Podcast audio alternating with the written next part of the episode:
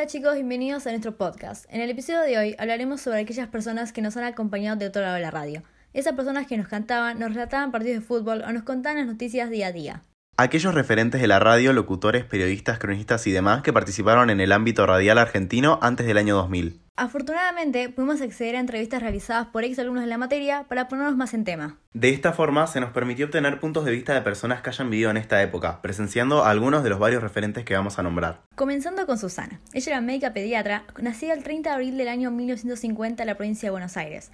Ella responde a una pregunta sobre las novelas que ella solía escuchar y dice... Y bueno, por ejemplo, a la noche, eh, a las 20 horas estaba Héctor Bates, que daba Sí. novelas.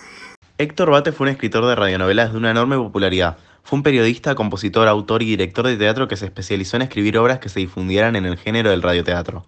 Él fue por más de un siglo el autor más popular de las novelas para radiofonía en la Argentina. Escribió alrededor de un centenar de obras estrenadas entre 1937 y 1964.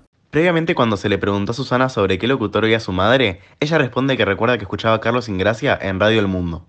Carlos fue director de FM Urquiza, que fue la única radio del país que tenía como objetivo difundir el tipo de música negra conocido como jazz.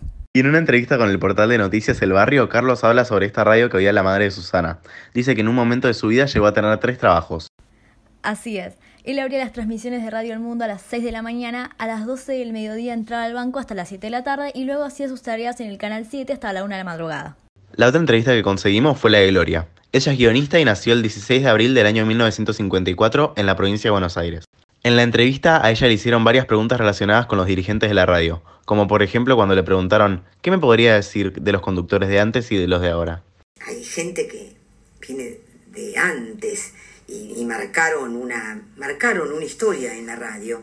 ¿Qué te puedo decir de gente como Héctor Larrea con su rapidísimo? Hablaba rapidísimo y era bárbaro, marcó todo un estilo. Bueno, ni hablemos del Fontana Show, dirigido por Cacho Fontana, que, bueno, Cacho Fontana prácticamente nació con la, con la radio.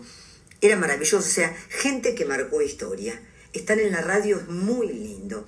Ella habla de Héctor Larrea, que según La Nación, él amaba comunicarse con la gente por medio de un micrófono. Él a los 21 años estuvo en la radio Rivadavia, lo que dejó una gran huella en el mundo de la radio. También se mencionó a Cacho Fontana, quien es dueño de las voces más emblemáticas de la radio argentina, y entre sus siglos más famosos se encuentra el Fontana Show, en la década del 70 por Radio Rivadavia y en la década del 90 por Radio Nacional. Gloria también nos habla de Juan Alberto Badía, un querido locutor, conductor y productor de la radio y la televisión. Nos cuenta sobre un programa que lo tenía de anfitrión. Bueno, yo te contestaría citándolo a mi querido Badía. Él, hombre de la radio, hizo una vez, un año, un programa de televisión que tuvo mucho éxito que se llamó Imagen de Radio o Imágenes de Radio, no recuerdo. Y te montaba en el estudio de televisión un estudio de radio y, y te mostraba la dinámica.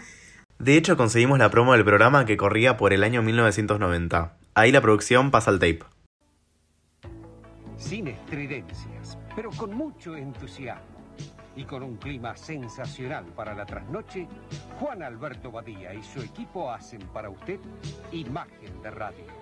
Imagen de Radio. Sintonícela de lunes a viernes justo a la medianoche por ATC en todo el país.